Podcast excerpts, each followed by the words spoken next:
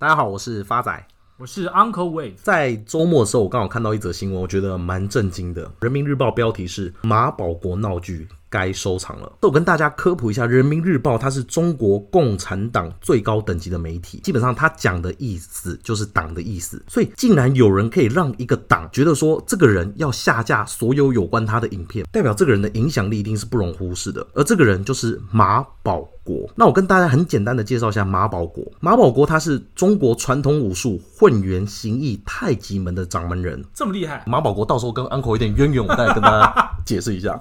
他起源呢、啊、是在于说，他在一月的时候被两个年轻人偷袭，然后上传了自己一个右眼淤青的影片。他的影片中，他讲了几句名言啦，就是还蛮经典的，最后被网友流传。Uh huh. 第一个就是他这个淤青的来源是他大意了，他没有闪，所以导致被两个年轻人偷袭，打到了眼睛，所以淤青。啊，第二个他觉得年轻人不讲武德，要好好回去反省，好自为之。好自为之，这是第一次一月份上传的视频的内容。第二次是在五月份，在山东民间举办了公开的自由搏击比赛。他高龄六十九岁，挑战五十岁的业余选手，一个高手掌门人哦，挑战业余选手哦。嗯哼。结果三十秒内 KO 倒 倒了三次，真假？从那时候开始，马保国三个字声名大噪。接着七月份。他上传了自己的影片，独门武功哦，跟 Uncle 很像，有自己独门的秘籍哦，有哦，有能力的哦。开始公布他招式名字哦，来，闪电五连鞭哦，闪电五连鞭开始后，他的声望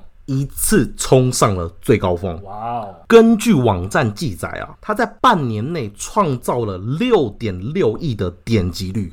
这六点六亿是什么意思啊？这六点六亿的概念，我跟 Uncle 解释一下哦。我举台湾最红的艺人周杰伦来讲好了，哦、他目前点阅率最高的歌，嗯哼，是《告白气球》。这我知道，这四年前的《告白气球》。了解，我听过。他四年为止哦，目前累积的点阅率是二点一亿。所以我刚刚讲到哦，马保国这三个字，短短在半年内创造六点六亿的点击率，将近等于说平均每一分钟都有一部。关于他的影片上传到网站，所以今天你是共产党，你会不会紧张？竟然有一个人有如此大的影响力，嗯，所以有也在上周，就是十一月底，十一月二十八号，《人民日报》公告所有的网站要下架马保国的相关视频。这个我到头来想一想，我觉得刚刚讲完以后，我就发现一件事情：这个马保国跟 Uncle 有那么一点点的相似，又，又哪里相似了？好，第一个啊，马保国的成名绝技是什么？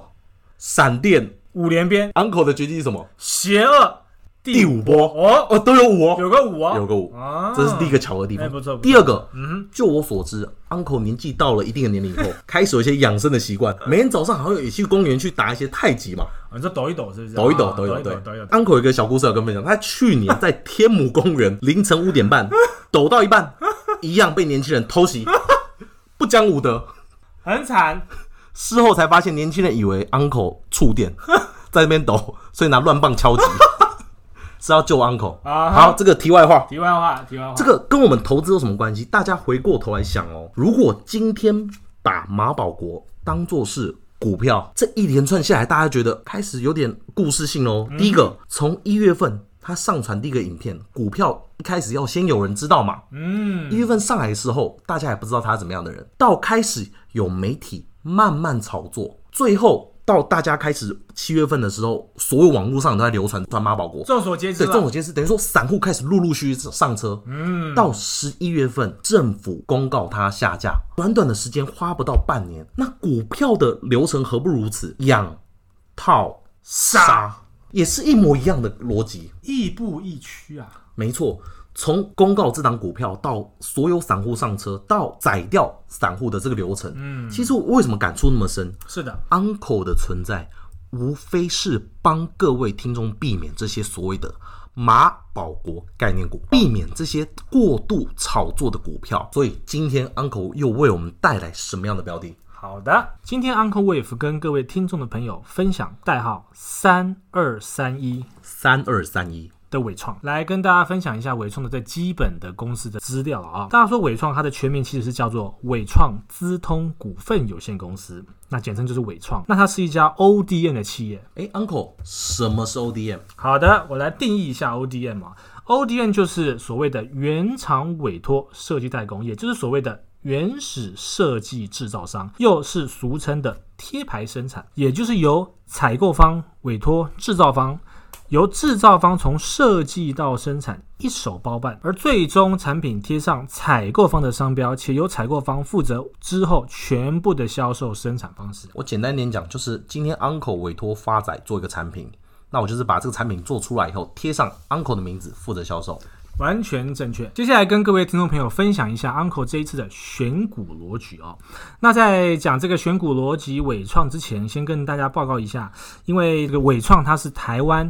五大电子代工厂之一，那台湾有所谓的电子五哥，电子五哥用这个资本额来做排序的话，分别是红海资本额一千三百八十六亿，人保四百四十亿，广达三百八十六亿，英业达三百五十八亿，背后的伟创两百八十四亿。哇，这么巧，也是五哥，也是五，没错，Uncle 特爱五。特信仰五，怎么会偏偏是伟创呢？他这样听起来他最小的。嗯、没错，这是陈如之前前几集有跟各位听众分享的，当资本额也就是俗称的股本越小的话，那它的股性将会越活泼。正确。第二个，那因为这一波从十一月三号美国总统选举之后啊，几乎所有的中小类股多则涨到四十个 percent，少则至少都有十五到二十个 percent。可是呢，唯独伟创目前涨幅只不过大概十二个 percent 左右，所以它非常大的机会有做一个落后补涨的空间。Uncle Uncle，我代替听众朋友发问，因为毕竟发仔也会懂一点点技术分析，嗯、请说。这个我看伟创六到八月份好像有一个头部的形态的感觉，那这个时间点适合进场嘛？因为就我所知，Uncle 对于这个头部形态也算略知一二。因为像我发展知道这个头部形态，包含像这个 M 型嘛、雄性秃啊，还有地中 什么东西，还有地中海型啊，头部形态啊。哎哎哎，讲这个有点 over，什么东西？什么东西？形态讲错了，要不然真的头部形态是哪几种？来，由 Uncle 来接棒跟大家分享一下了啊。其实以一般的技术分析来看，这个形态学大概有三种。像第一个头部形态，就是以纬创为例，那它就是所谓的三重顶；第二个就是所谓的双重顶，也就是俗称的 M 字头；第三个就是所谓的头肩顶。那头肩顶很简单，就是你把一个人的头加上他的双肩，正面看过去，就是类似一个头肩顶的概念。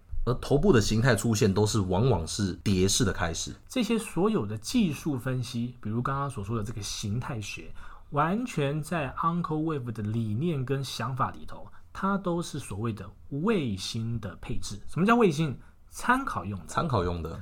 最主要的还是 Uncle Wave 信仰的波浪理论奥义版。所以啦，第三个今天的选股逻辑，为什么选伟创？就是因为它。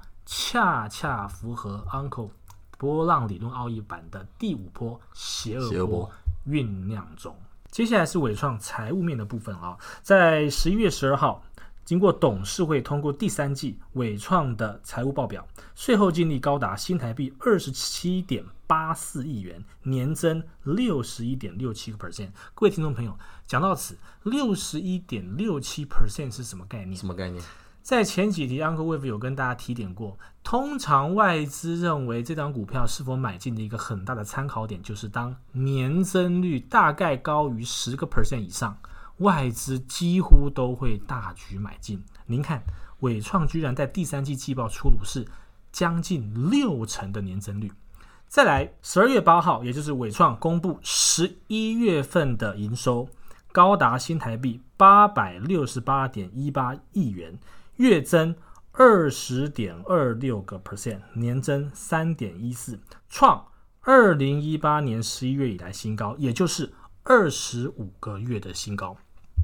那接下来就是各位听众朋友最期待的啊，Uncle Wave 直接单刀直入跟大家推波伟创的推背图，也就是目标价可能会到哪？敲碗的赶快！第一波从三月十六号的低点十八点五五涨到。四月十三号的高点二十七块，再一路修正到四月二十号的低点二十五块，再从四月二十号的低点二十五块一路涨到七月六号的三十八点八五，之后再随之修正到十一月二号的低点二十八点二，那么就即将从这个二十八点二酝酿邪恶第五波。那目标价在哪呢？Uncle 公布一下，目标价就是记好，就只讲一次。纸跟笔拿出来，就只有一次，目标价一至少会到四十七点八七，换算成 percentage，今天是三十一点六五的话，大概还有五十一个 percent，五十一个 percent 报酬率。发展，你觉得这样肥沃吗？喂，很赚的，听起来很赚呢。到明年年底前有这样的报酬，我也蛮开心的。不用到年底前，哦哟，说不定农历过年前就有红包可以拿了。你就只要做一件事情，买了之后抱着睡觉，睡觉，收获自然来，轻轻松松，简简单单，快乐自然来。我帮大家补充一下，伟创目前以分析师的目标价来讲的话，总共十四位分析师。有将近十三位是站在买进跟持有立场的，只有仅仅一位是站在卖出立场的。没错，而分析师的平均目标价，十二个月内的目标价是落在三十九块。嗯，三十九块。Uncle 的这个目标价又比分析师再稍微高了一些。这个叫基本消费额，分析师都太保守客气。保守，对，保守一点。真正会到价格，绝对是有波浪会走给大家看的。哇！会不会最后离家出走啊？你你说不让理论吗？不会，下完以后离家出走，绝对不会，绝对不会。那我放心了，Uncle 保证。很简单，吧大家做个总结啊。纵观刚刚第一则提到的新闻啊，马保国的案例啊，所以 Uncle 的目的就是帮大家避开类似这样的一个标的股票，也就是所谓过热的这种股票。是的。最后，人民日报下个结论，我觉得蛮深刻的。他说，当话术高过武术。舌头硬过拳头，哦，那一样可以赚得盆满钵满。所以大家回想一下哦，这波马保国效应里面受惠最大的谁？其实就是他自己，绝对不是后来进场的这些人。对，所以大家在分辨新闻前，判断能力是很重要。这就是 Uncle 存在的目的，就是帮大家避开这些所谓过热的马保国概念股。谢谢各位，谢谢大家。